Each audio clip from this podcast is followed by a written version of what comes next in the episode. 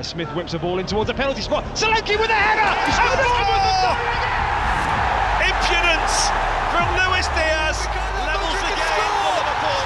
Incredible goal! Saka comes inside, it's opening up for him. Saka shoot, deflects in! Arsenal have the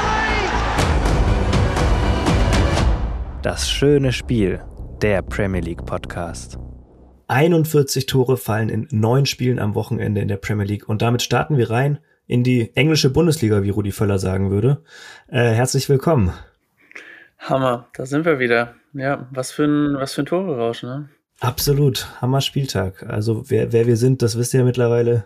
Ich bin das Emanuel und äh, mir gegenüber sitzt Alex, beziehungsweise mir zugeschaltet. Genau, yes. Jetzt wollte ich dich gerade vorstellen, aber dir da schon wieder reingerätschen. Ah, ja Mann, nächstes Mal vielleicht. Yes. Was hast du, was hast du mitgebracht? Naja, wir hatten, wir hatten ja ein ziemlich spektakuläres Wochenende und würden da heute mal so ein, jetzt nicht rundum Abriss machen, sondern wir müssen natürlich über Arsenal sprechen. Wir müssen über das äh, spektakuläre 4 zu 4 sprechen. Wir müssen über Chelsea sprechen. Also da war einiges los und dann, da, da sollen, können wir mal die Reise beginnen, würde ich sagen, oder? Auf jeden Fall. Und zwar hast du dir gedacht, wir reden als erstes über das Torreichste Spiel des Spieltags. Yes.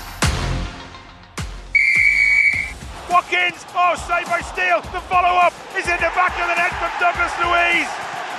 It's six. 95th minute at Stamford Bridge. Palmer's perfect penalty is 4-4. An unbelievable end to a game we will never forget. Der Tore-Rausch des Spieltags. Du bist ja so ein bisschen jetzt das Orakel, ne? Weil du hast in unserer letzten Folge dann ja gesagt, das ist ein Spiel, das würdest du dir angucken. Ja, ich bin der, der Oktopus der Podcast-Szene. Mm. Und äh, um welches Spiel handelt es sich denn? Das müssen wir ja noch sagen, ne?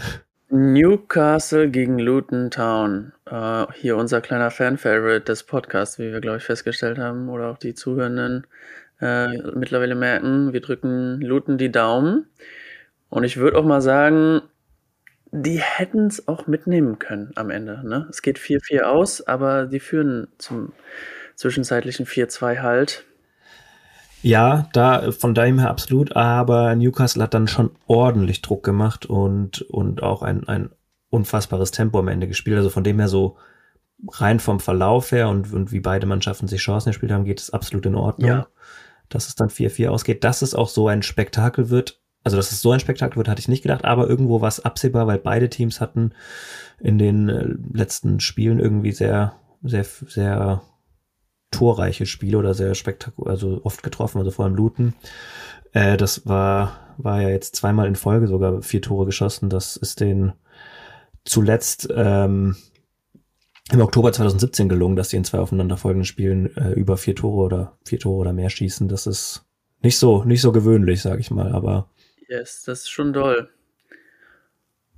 Also ja, was ich dazu sagen kann, Newcastle hat sich halt ja vorher stabilisiert, ne, mit den Ergebnissen, hat auch wieder äh, zwei Siege in Folge geholt, jetzt das Unentschieden ähm, gegen Luton. Ich denke, die hätten hätten da schon gerne den Sieg mitgenommen. Ich fand es äh, waren unglaublich gute Tore dabei, einige nice Standards, ein krasses Tor nach einer Flanke am Ende zum 3 zu 4 von Trippier. Und der Ausgleich, wie du schon sagst, mit dem Druck nach einem Pressing-Verhalten, schneller Ballverlust und dann macht Barnes das 4 zu 4. Ja, da verliert äh, Rose Barkley den Ball im Aufbau für Luton, der mir aber ansonsten wahnsinnig gut gefallen hat. Also das war für mich so ein Paradebeispiel von einem Box-to-Box-Spieler in dem Spiel. Der war wirklich mit einer unglaublichen Dynamik. Da hat ein Tor vorbereitet, ein Tor selbst yes. erzielt. Äh, so gerade das, das 4 zu 2, das er vorbereitet, da ist er einmal quer übers Feld mit dem Ball in, in einer Umschaltsituation. Äh, das war absolut stark und natürlich ein Wehmutstropfen, dass er dann den entscheidenden Ball an sich ja. verliert, wobei er da in einer, ja, quasi an dem Ballgewinn in einer Drucksituation. Ja, das, das halt passiert den Besten. Ne? So also, lösen. wie gesagt, vorne gewinnt er halt quasi auch im Alleingang zwei Tore. Ähm. Er wollte das halt so lösen wie das ganze Spiel und ist ja auch dann richtig dabei, bei seiner Linie zu bleiben. Und das kann dann eben natürlich passieren. Äh, liegt jetzt nicht an ihm individuell, aber der hat mir insgesamt wahnsinnig gut gefallen. Ja, der erlebt da gerade richtig seinen zweiten äh, Frühling, wie man so sagt. Absolut. Ich meine, generell eben, du sagst, das 4 zu 2 stand zwischen und für Luton, aber es war dann schon sehr verdient, auch wenn man dann zum Beispiel schaut, dass jetzt so ein leichter Vorteil bei manchen Situationen war, Newcastle United eben 60 Prozent der Zweikämpfe gewonnen und äh, ja, dadurch, dadurch, dass sie da so drin waren in den Zweikämpfen, entsteht eben auch die Situation vor dem 4 zu 4, dass sie da dann ja. den Aufbau stören konnten und den Umschaltmoment haben. Von dem her, das geht in Ordnung. Ja, und ich meine, da merkt man dann halt die Qualität oder auch einfach die, die Saison und die, ja, die Klasse an, wenn du wahrscheinlich so ein 4 zu 2, jedes andere Team würde dann halt irgendwie versuchen, den Stecker zu ziehen, das zu beruhigen oder irgendwie jetzt, weil es war ja vorher schon ein wildes Spiel. Ähm, und ein, ein Top-Klasse-Team oder wenn Newcastle dann irgendwie 4-2 führen würde oder so, die würden dann halt wahrscheinlich versuchen, das taktisch äh, ja, zu lösen, den Druck da rauszunehmen oder so. Aber Luton will halt auch immer mitspielen. Die haben auch irgendwann, glaube ich, nochmal einen Stürmer gebracht oder so, anstatt dann halt das 2 zu 2 zu verteidigen oder irgendwie das 4 zu 2 zu verteidigen. Also äh, schon auch einfach mutig. Und ich meine, ja, innerhalb von zwei Spielen jetzt jeweils vier Tore machen. Äh, mal gucken, wie das weitergeht mit denen. Ist eine Qualität. Auf jeden Fall, was irgendwie dann so ein bisschen zu diesem spektakulären Verlauf gepasst hat, war ähm, das 4 zu 4 von Harvey Barnes, der nach Verletzung, seit, also seit September verletzt gewesen, eingewechselt, zurückkommt und dann eben den, den Ausgleich besorgt. Was mir noch eben aufgefallen ist, du sagtest, Newcastle hat sich stabilisiert. Jein, also offensiv spielen sie ihre Qualität unfassbar gut aus, machen eben regelmäßig ihre Tore, aber defensiv ist das wirklich überraschend durchlässig, würde ich mal sagen. Also in den letzten drei Heimspielen haben sie zehn Gegentore kassiert. Ja. Und wenn man dann mal vergleicht, letzte Saison hatten sie insgesamt in allen Heimspielen während der Premier League-Saison 16 Gegentore kassiert, dann ist das ja relativ eine deutliche Sprache, dass es sichtbar ist. Und es war jetzt auch nicht nur so, dass Luton sich eben bei seinen Toren auf seine Stärke verlassen konnte, was sie eben auch haben, dass sie ein Tor nach Standard gemacht haben, was das zehnte dieser Saison war, sondern auch aus dem Spiel heraus ein Kontertor und, und also ein normales ähm, Aufbauspiel. Also da sozusagen eigentlich in allen Belangen Paroli bieten konnten. Ja, da hast du vollkommen recht. Ich habe jetzt nur auf die letzten zwei Spiele geguckt, wo man halt zwei Siege geholt hat, relativ äh, unbe unbeschadet. Und äh, jetzt, wenn man dann einen dritten Sieg geholt hätte, äh, gegen Luton, dann wäre man halt mit drei Siegen wieder, hätte man eine relativ gute Serie starten können oder gehabt, ne, so. Aber klar, ist nicht zu vergleichen mit letzter Saison und der Stabilität. Also dafür waren die ja letztes Jahr einfach bekannt quasi. Ja. Was ich noch sagen wollte, einen äh, Typen hervorheben und zwar den Adebayo, der hat jetzt schon neun Ligatore.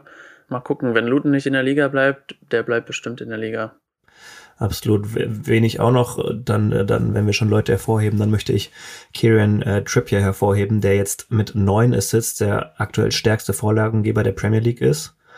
Und was daran so bemerkenswert ist, fast die Hälfte all seiner Vorlagen, äh, die er jetzt in der Premier League während seiner gesamten Karriere bisher vollstreckt hat oder beisteuern konnte, hat er in den letzten beiden Jahren bei Newcastle United erzielt. Also der hat da eine ganz neue Rolle bekommen und äh, ist da und also eben zumal er ist jetzt nicht ein 25-jähriger Spieler, wo man sagen könnte, ah ja, okay, der ist da einfach gut drin, sondern der ist schon 33 yes. und das heißt, die Jahre davor, ich weiß nicht, ob es war es jetzt nichts, was er glaube ich nicht konnte, aber nicht unbedingt seine Rolle war, dass er so offensiv ausgerichtet dann mitwirken kann. Und das ist auf jeden Fall ein Faktor. Also auch ein Treffer gemacht, aber eben auch wieder ein Assist geliefert in dem Spiel. Aber einen, einen muss ich dir klauen, weil meine App sagt, Ollie Watkins hat 10 Assists und Trippier nur 9. Oh. Aber dann ist er nur der zweitbeste. Ja. ja, dann nehme ich das zurück, dass er der stärkste Vorlagengeber ist. Dann hat Sky mich da in die Irre Nicht. geführt. Sag, sag ich nicht. Anzeige ist raus. Also, also, Nichtsdestotrotz, ja, stark. Und vor allen Dingen, ja, verrückt, ne? Also, ob das an ihm liegt, ob das taktisch liegt. Der war der nicht zwischendurch bei Atletico Madrid. Vielleicht hat er da was, was ganz anderes gelernt, was er vorher in der Premier League nicht, nicht hatte. ähm, wobei bei Tottenham, naja. Ja, was ich, was ich auch noch, apropos Anzeige, meinst du, es geht eine Anzeige raus an den Fan, der irgendwie einen Elfmeter-Pfiff simuliert? Ja, weiß ich nicht. Glaube nicht. Das habe ich so auch noch nicht gesehen. Also das war richtig lustig. Ich bin auch drauf reingefallen komplett, aber ja. War jetzt auch nicht ein Aufreger oder so, war halt, ja. Ja, erzähl, erzähl mal nochmal, nicht, dass wir hier von irgendwas reden, wovon vielleicht jemand. Es sah halt so aus, beziehungsweise klang es auch so, als ob es freigegeben wurde. In der Wiederholung sieht man aber, dass der Schiri noch mit zwei Spielern irgendwie so halb zum Rücken zum Tor und noch im Gespräch ist. Man hörte aber halt im Live-Bild schon einen klaren Pfiff. Ich bin auf jeden Fall drauf reingefallen. Morris tritt an, schießt, der geht rein und dann auf einmal so, hä? Der Schiedsrichter wundert sich auch. Und dann äh, wird einem klar, da war einfach irgendjemand hat halt, äh, ja, weiß ich nicht, Freizeit, Freizeitschiri hat eingegriffen. ich habe es mir schon gedacht ein bisschen, weil ich hatte dann äh, irgendwie mir das angeguckt, ah, okay, der Schiri ist wirklich noch einmal am kompletten 16er rum, hat allen nochmal irgendwie gezeigt, okay, hier. Und Morris hat sich da den Ball hingelegt, war voll in seinem Tunnel und die meisten Spieler schauen ja irgendwie, okay, der Schiri jetzt da links ja. von mir. Und ich dachte, der wird jetzt doch nicht schießen, oder? Und er hat sich war einfach voll in seinem Fokus und ich weiß ja nicht mal, ob, ob er einen Pfiff gehört oder nicht, aber er hat auf jeden Fall so irgendwas wahrscheinlich gehört und ist dann angefangen, hat das Ding geschossen. Aber er hat dann den, den, den zu wiederholenden Elfmeter direkt auch wieder verwandelt. Also. Ja, stark, ne? Relativ ähnlich geschossen und auch sich nicht aus der Ruhe bringen lassen. Stark. Habe ich aber so auch noch nicht gesehen. Dann würde ich sagen, machen wir einen Haken hinter dieses Spiel. Wir werden das weiter beobachten. Hilft jetzt beiden Teams nicht so, nicht so richtig weiter eigentlich der Punkt, aber an, an sich ich glaube, doch für Luton ist es, ist es wichtig, da einen Punkt zu holen. Ich glaube, die waren damit happy auch und für Newcastle dann halt zurückzukommen, nachdem sie mit 4-2 hinten waren. Also ich glaube, fürs Selbstvertrauen bringt es beiden was, aber so punktemäßig kommt man damit ja auch nicht so richtig von der Stelle. Ja, ja, Newcastle will, glaube ich, mehr. Also die kämpfen halt ums internationale Geschäft, wie einige Teams dieses Jahr. Ähm, wird eng. Ja, wer wahrscheinlich ins internationale Geschäft kommt, ist ja Arsenal. Ob die noch um weitere Sachen kämpfen, da können wir jetzt mal drüber reden. Only headed half clear. Havertz missed kicks. What a chance for Arsenal.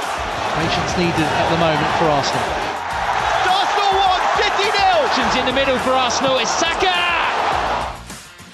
Alex and the Young Guns. Ja, du hast wieder zum Glück in Ruhe verdauen können, würde ich mal sagen.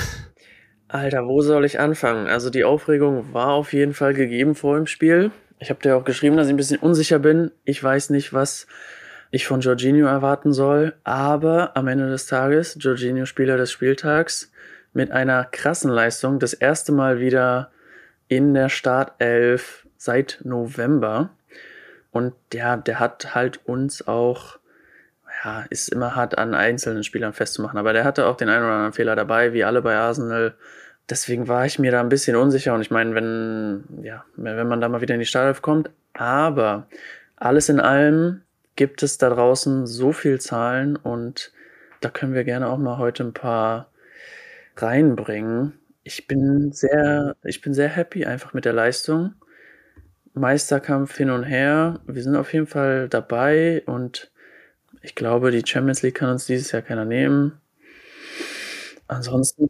Haben, haben wir überhaupt das Ergebnis schon gesagt? Also Arsenal gewinnt 3-1 gegen Liverpool. 14 zu 0. Klopp wird nicht Meister.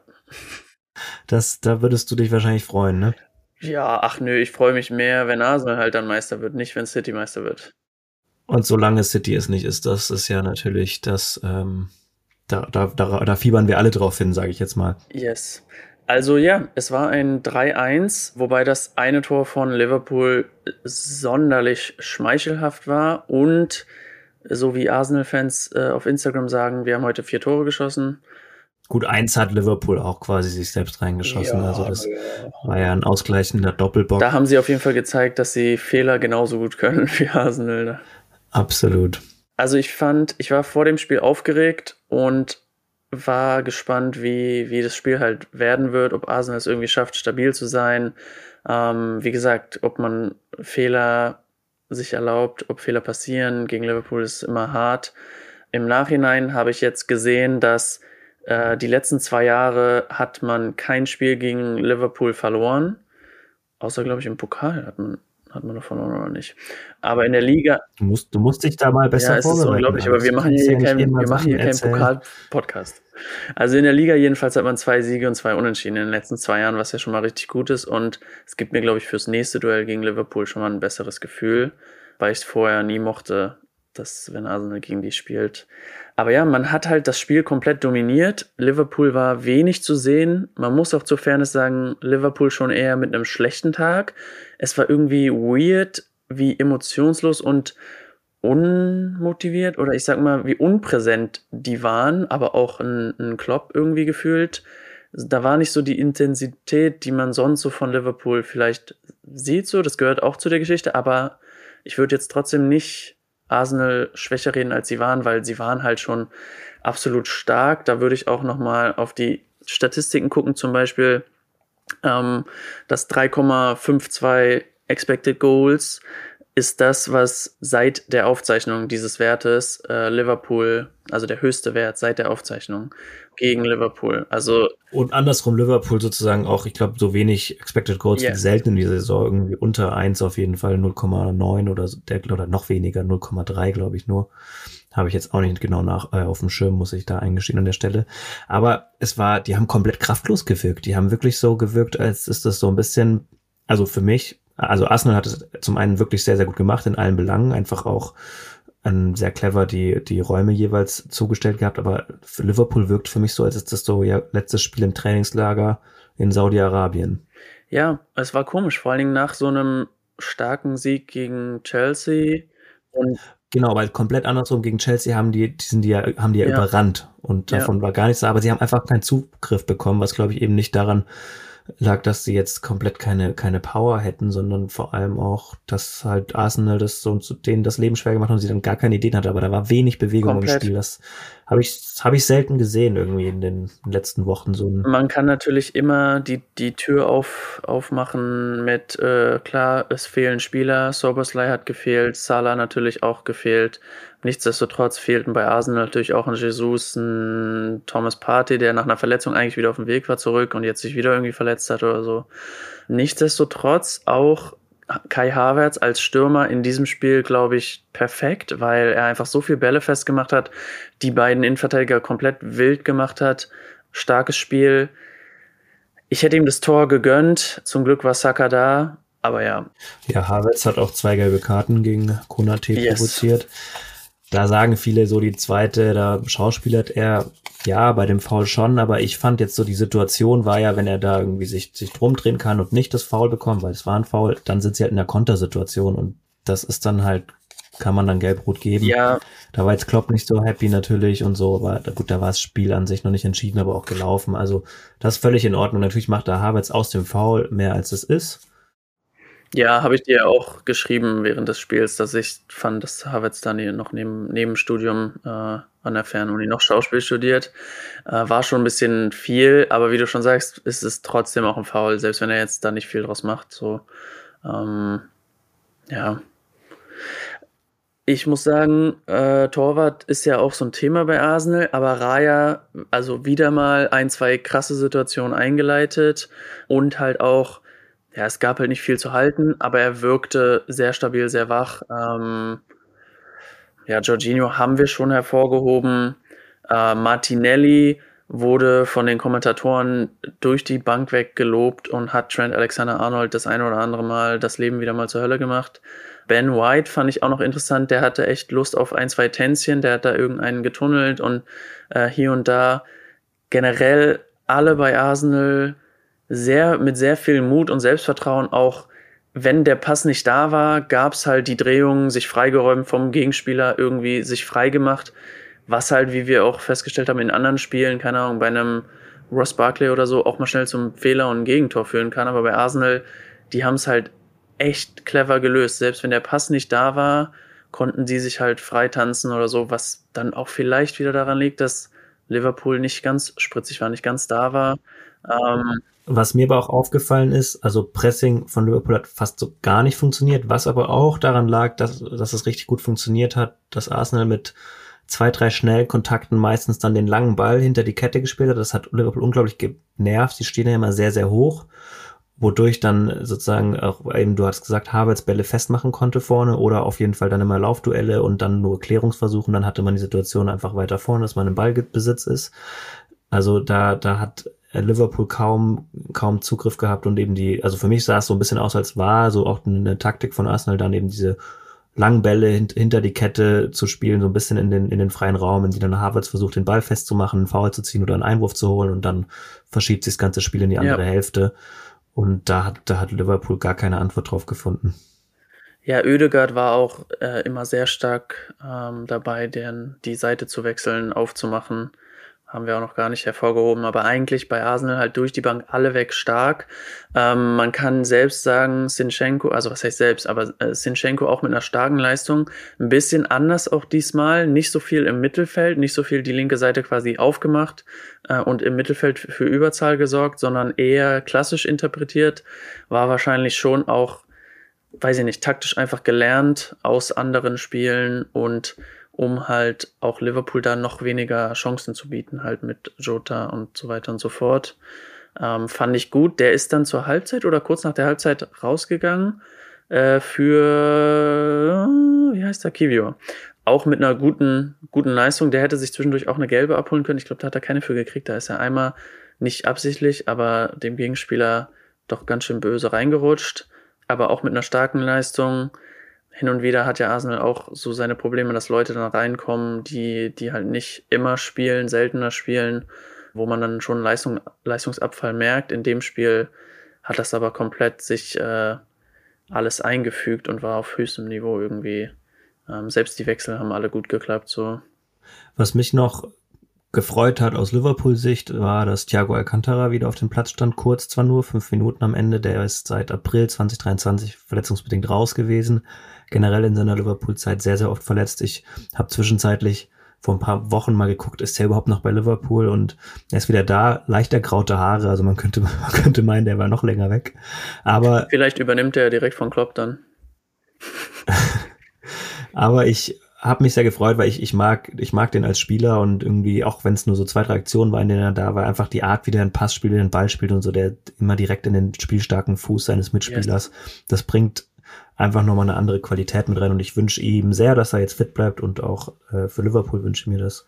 Das war so eigentlich der einzige Lichtblick, würde ich mal sagen, aus äh, Sicht von Liverpool in dem Spiel gestern. Ja, wenn man jetzt kurz auf die Tabelle guckt, dann ist Arsenal halt zwei Punkte hinter äh, Liverpool. Es ist also alles offen. Gleiche Defensive, beide haben 22 Gegentore. Ähm, Arsenal hat fünf Tore weniger erzielt. Ja, und ich meine, City mit zwei Nachholspielen noch jetzt gerade drei Punkte hinter Arsenal. Es ist also so ein bisschen der Dreikampf, den man, ja, den man jetzt so angesprochen hat, ne? Dazu würde ich sagen, haben wir noch eine tiefergehende Analyse, nämlich mit deinem Zukunfts-Ich. Da schalten wir uns nämlich quasi mal live dazu und du sagst dann deine Einschätzung nach dem Spiel von City am Montagabend gegen, gegen wen spielen die denn nochmal? Gegen Brentford. Ivan Tony macht ja zwei Tore, sage ich das, äh, da schalten wir jetzt mal zu deinem Zukunfts-Ich, ob er zwei Tore macht und wie es ausgegangen ist und was das dann vor allem, also dass es wahrscheinlich ein Dreikampf wird, ist klar, aber ich würde sagen, wenn City dieses Spiel gewinnen sollte und auch das Nachholspiel, dann könnte es eher auch, ja, wenn die dann wieder losziehen, Kampf um Platz zwei und drei werden zwischen Liverpool und Arsenal. Aber da schalten wir jetzt mal zu deiner Prognose. Yes, Zukunfts-Alex hier. Tja, das war wohl nix. Brentford hat zwar mit einem Tor gestartet, konnte dann aber gerade auch Phil Foden nichts gegenübersetzen. Der erzielt drei Tore und City komplett dominant er meistert diese Pflichtaufgabe und ist damit auch wieder im Meisterschaftsrennen natürlich äh, der Top-Favorit. Mein Gegenwärts, ich will jetzt eigentlich nur noch mal einen Punkt einbringen. Und zwar möchte ich ähm, einen Post oder ein, ein Interview von Ian White äh, bisschen mal zitieren und darüber reden. Und zwar versuche ich immer jetzt hier so simultan zu übersetzen. Die Negativität gegenüber Arsenals Celebrations ist übertrieben. Ein Fotograf, Stuart, der seit Leben lang Arsenal-Fan ist und das Team begleitet, hat eine unglaubliche Möglichkeit, einen schönen Moment mit dem Kapitän des Clubs zu haben, sich zu fotografieren, zu jubeln nach einem starken Spiel und einem Sieg. Aber sobald Arsenal nur irgendwas macht und irgendeine Art von Joy hat, kommt da eine Welle von Negativität und es wird immer davon geredet, dass sie überjubeln, alles überzelebrieren und so weiter und so fort. Er sagt dann zum Ende nur, just leave us alone, man. Was sagst du dazu? Kann man über glücklich, kann man über feiern? Kann man etwas zu doll jubeln? Ich sag dazu nur, Mi, mi, mi. ja, gut, dann haben wir es ja erledigt. Punkt. Nee, kann man nicht. Und aber, also ja, den Witz meine ich nicht so, aber an sich kann Arsenal doch auch drauf scheißen, dass die Leute sich daran ärgern, meine Fresse. Also komplett, also aus meiner Sicht, sage ich mal so, ne, Arsenal hatte nach Arsene Wenger, Una Emery, bla, eine, eine, eine schwierige Phase. Die sind komplett irgendwie abgestürzt. Man hat sich als Verein auch komplett verloren und so. Und seitdem Ateta da ist, ist er halt für was angetreten und packt das 200 Prozent irgendwie Charakter, Emotionen und alles halt rein an Arbeit. Und ich finde, du merkst das halt dem ganzen Club, der Mannschaft halt auch an, wie sehr man sich darüber freuen kann, wenn diese harte Arbeit auch Früchte trägt und wie sehr man sich dafür auch halt belohnen kann. Ja, und da, also, keine Ahnung, jubelst du halt. Und warum halt nicht? Also, wie geil ist das doch zu sehen, solche äh, Szenen, wo halt wirklich äh, ein Teamfotograf, der halt wirklich auch Fan ist, da solche Momente hat und auch so eine Mannschaft so eine Momente hat, das, das wünscht man sich doch eigentlich so als menschliche Geschichte auch von einem Verein und die Intensivität. Aber ja, das war ja letztes Jahr schon irgendwie ein Thema, wo man irgendwie dieses nach dem, war das gegen Bonn oder so, mit diesem äh, äh, späten Reese Nelson äh, wo man irgendwie gejubelt hat oder so, da hieß es auch schon immer so, boah, die jubeln, als ob die Meisterschaft gewonnen haben und dies und jenes. Ja, mein Gott, also können ja auch komplett emotionslos jetzt dann, ja, wie, äh, dann gehen wir halt alle in den Keller und dann geh halt nicht ins Stadion, wenn ich jubeln Nein, wir, wir, wir wollen das ja sehen. Was, was natürlich da die Schadenfreude auch erzeugt, ist dann halt, die feiern das dann schon so und dann, als, als wären sie die Besten und dann gewinnen sie es doch nicht und das können dann, das nutzen dann natürlich Leute aus. Geht dir natürlich ans Herz, äh, das Thema, sowohl als Arsenal-Fan als auch als Fotograf, das kann ich natürlich verstehen. Aber bevor wir jetzt hier dann komplett zum Arsenal-Podcast montieren, würde ich sagen, wir machen yes. dahinter einen Punkt und gehen Gab, jetzt mal weiter. Gab es noch was anderes, sagst du?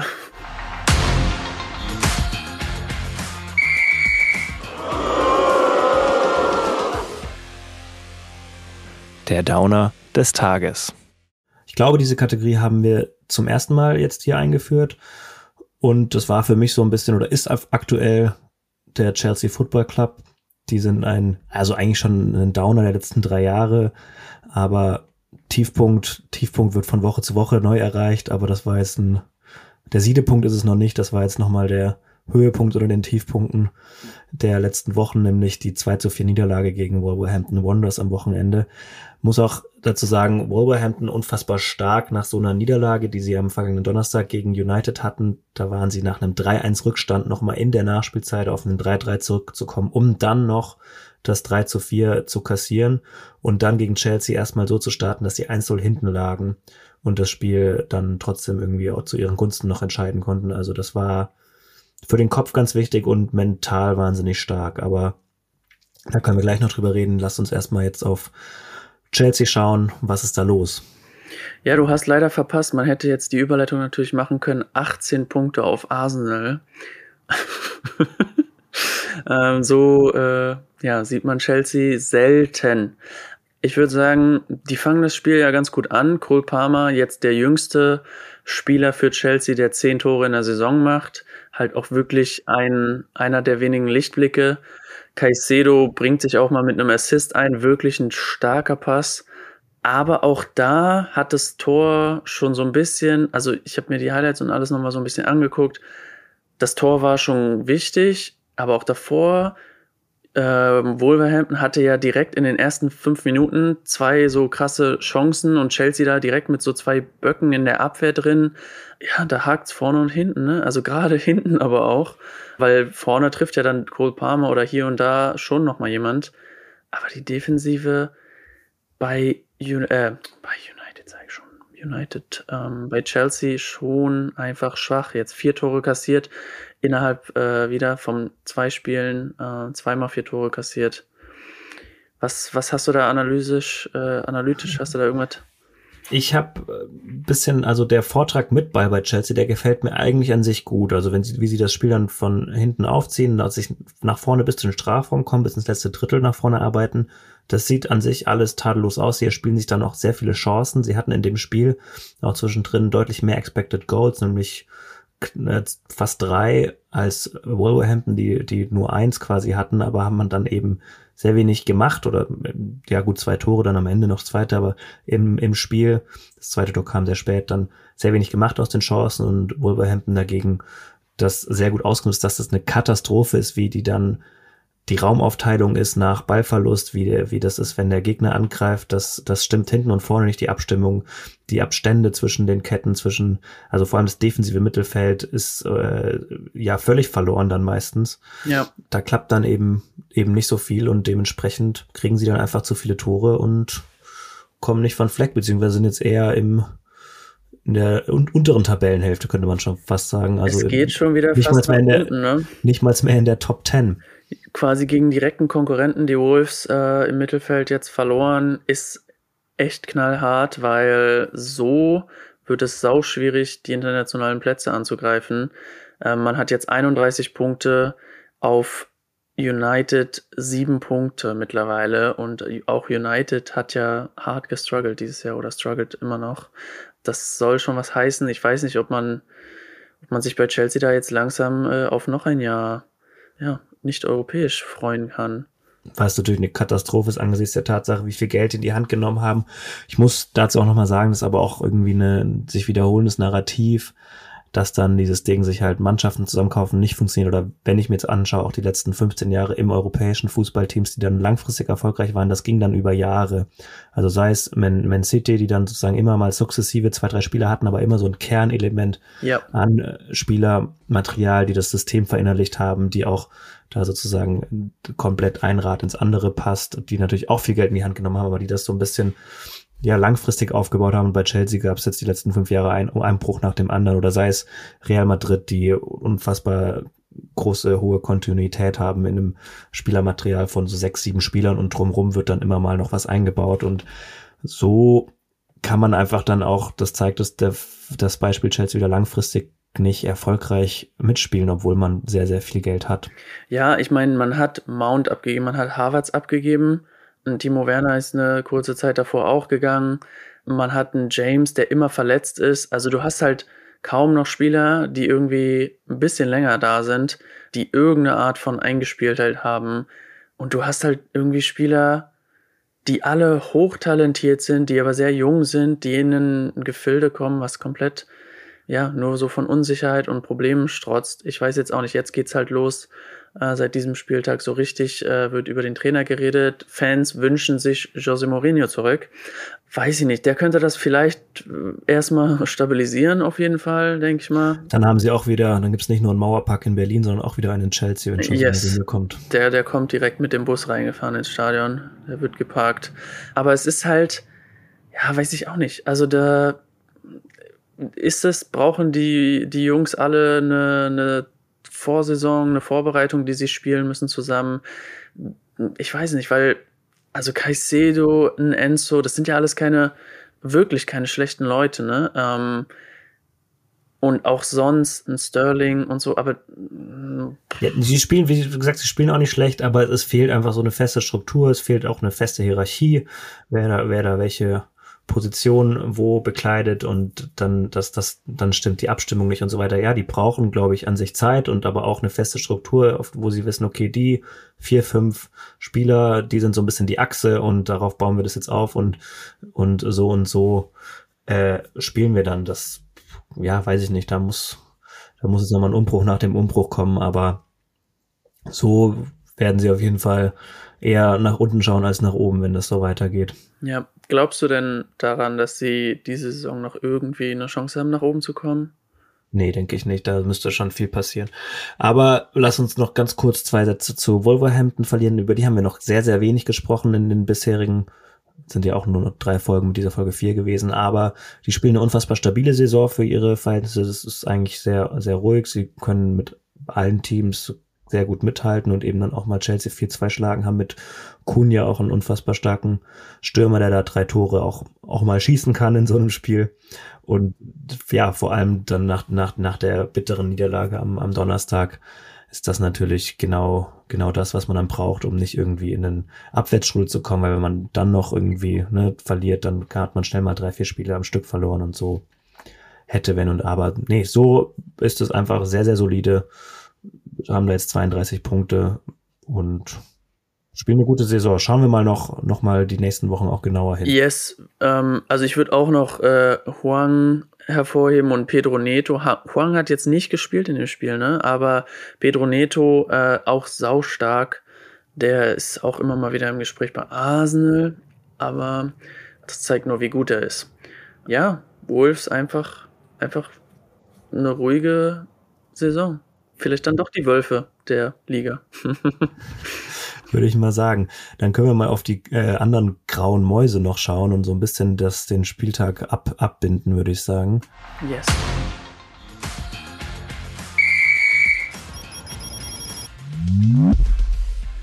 Zahlen, Zahlen, Daten, Daten, Fakten, Fakten. Da können wir nämlich mal mit der grauen Maus anfangen, nämlich Fulham, die 2 zu 2 gegen Burnley spielen, was auch beiden Mannschaften nicht wirklich weiterhilft. Gut, Burnley, die, die bräuchten sowieso nur noch Siege.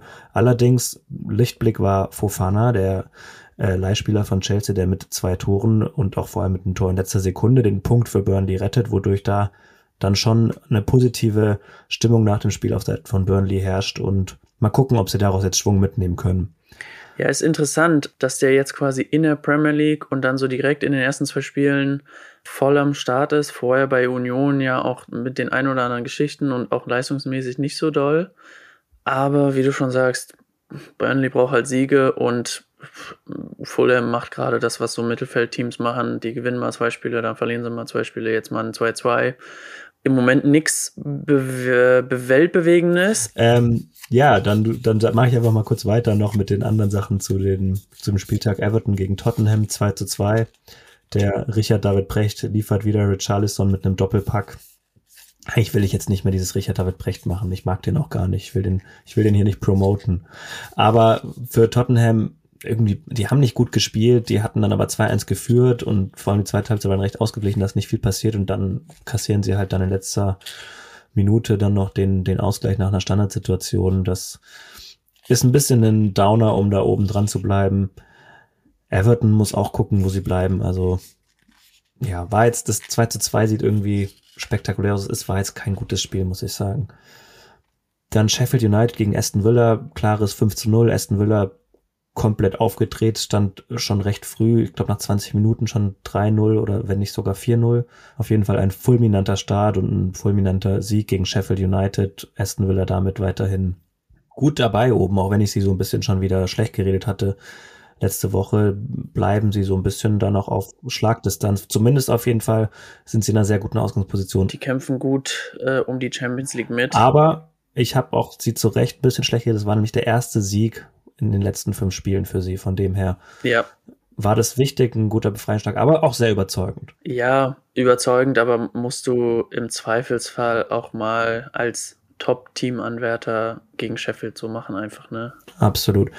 Bournemouth hat sich die Punkte geteilt mit Nottingham Forest, die haben 1 zu 1 gespielt und Man United scheint ja, das ist auch immer eine Frage, scheinen die in Schwung zu kommen. Jetzt verlieren sie, sonst verlieren sie, das ist ja schon die ganze Saison so. Mal gewinnen sie drei, vier Spiele und dann sind sie wieder so irgendwie in Reichweite fürs internationale Geschäft, so wie auch jetzt und haben das gut in eigener Hand, haben 3 zu 0 gegen West Ham United gewonnen. Letzte Woche eben das 4 zu 3 gegen Wolverhampton Wanderers. Die sind jetzt auf Platz 6 und spielen da wieder ein bisschen mit und scheinen sich zu festigen. Aber wie gesagt, das ist schon die gesamte Saison, dass sie sich festigen und dann wieder so zwei, drei Ausfälle haben. Heulund trifft wieder, hat jetzt vier Ligatore, was an sich noch sehr wenig ist nach 23 Spielen, aber sein erstes Tor hat er eben auch erst im Dezember gemacht und jetzt in den letzten Spielen dann doch recht regelmäßig geliefert, was auch ein Faktor ist, dass es scheinbar nach oben geht. Zwei Sachen. Zu West Ham kann man sich wirklich ärgern, weil eigentlich äh, viele Chancen liegen lassen. Das hätte auch gut und gerne so ein Spiel sein können, wo es entweder auch wieder 3-3 oder 2-2 oder so ausgeht oder wo United dann sogar, wenn sie mal irgendwie ein Tor nicht machen, äh, auch wieder verliert. Also ja, West Ham belohnt sich dafür gar nichts und neben Sheffield United das einzige Team, was dieses Wochenende kein Tor geschossen hat. Ja, dass wir Sheffield da so ein bisschen rausnehmen, ist, äh, sagt schon was, aber doch auch West Ham sich gar nicht belohnt an der, an der Fülle an Chancen äh, schwach, aber denen würde ich jetzt noch keine Krise oder irgendwas attestieren. Ähm, zu United würde ich nur sagen, ein kleiner Vorausblick wieder. Ich gebe einen Tipp ab für äh, den nächsten Spieltag. Aston Villa United, das kann man sich doch mal am Sonntag geben. Nach Arsenal gegen West Ham. Ich glaube, das wird ein ganz gutes Spiel, weil Beide, beide haben Druck, beide wollen, ähm, beide sind jetzt mit Aufwind. Zwei gute Stürmer auf dem Spielfeld mit Ollie Watkins und Heulund. Da schaue ich auf jeden Fall rein. Ich, mir fällt gerade auf, ich dachte, wir sind jetzt schon durch, aber ich habe ja eine Sache noch ganz vergessen. Ja, wir haben noch was, wir haben noch was.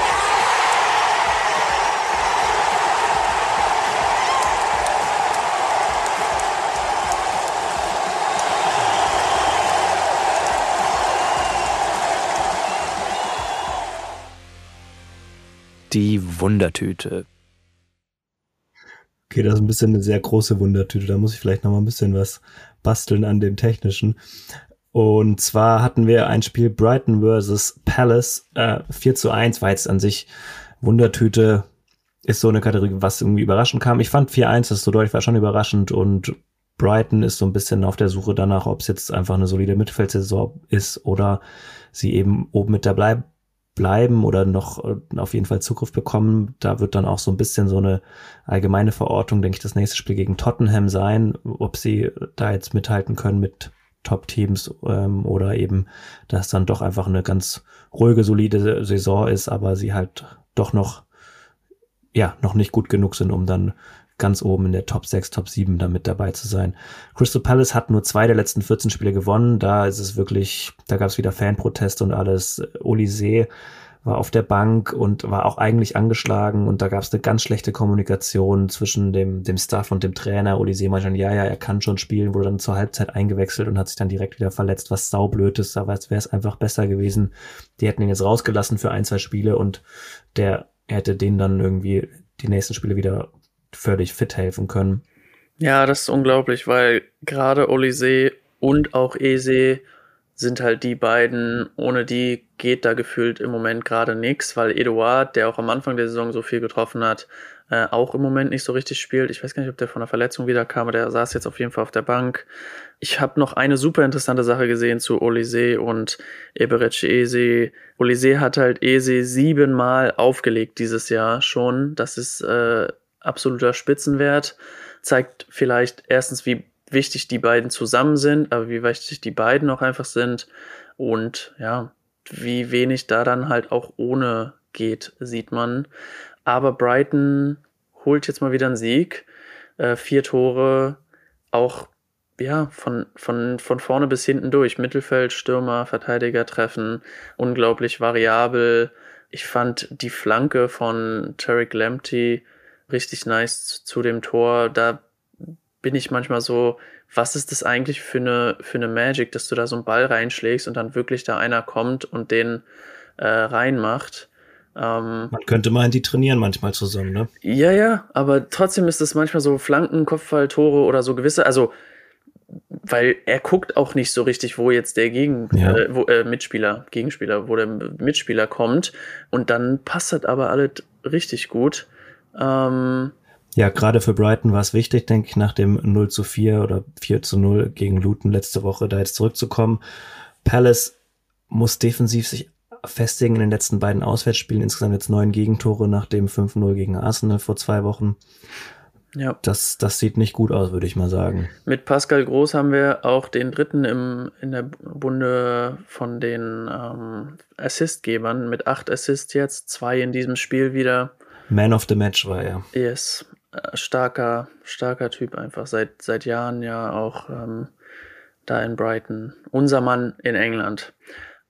Aber ja, was ich auch interessant finde, ist, wie du wirklich nach, also wie es sich so innerhalb von einer Woche drehen kann und wie du nach vier Tore kassieren, vier wieder machen kannst, ähm, ist stark und einfach diese Liga, ne, äh, ist manchmal auch verrückt. So, jeder gewinnt gegen jeden. Brighton ist jetzt wieder festigt sich ein bisschen in der Liga. So ist der Fußball. Manchmal gewinnt der Bessere, ne? Es ist unglaublich. Das sind Geschichten aus dem Polanergarten. Ja, nice. Ähm, das war auf jeden Fall ein, war alles dabei, würde ich sagen. Und da können wir uns schon auf nächste Woche freuen, weil es da vielleicht wieder alles anders ist, ne? Genau. Würde ich auch so sagen. Mm, ich habe absolut nichts hinzuzufügen. Es äh, war mir eine Ehre mit dir, Emanuel. Ähm, ja? Es war mir ein Fest. Danke dir, Alex. Dann würde ich sagen, habt eine schöne Woche. Abonniert uns auf Spotify, folgt uns auf Instagram, da kommen jetzt noch mehr Posts, da ist noch ein bisschen ein eine, eine graue Maus unter den Reels, würde ich sagen, bisher veröffentlicht, aber da kommt noch mehr. Yes, yes. Ja, wir sind noch in der, in der Vorbereitungsphase. In der Findungsphase. Genau. Gut, Die offensiven Abläufe ähm, werden da noch eingespielt. dann sage ich mal Tschö mit Ö. Mach's gut.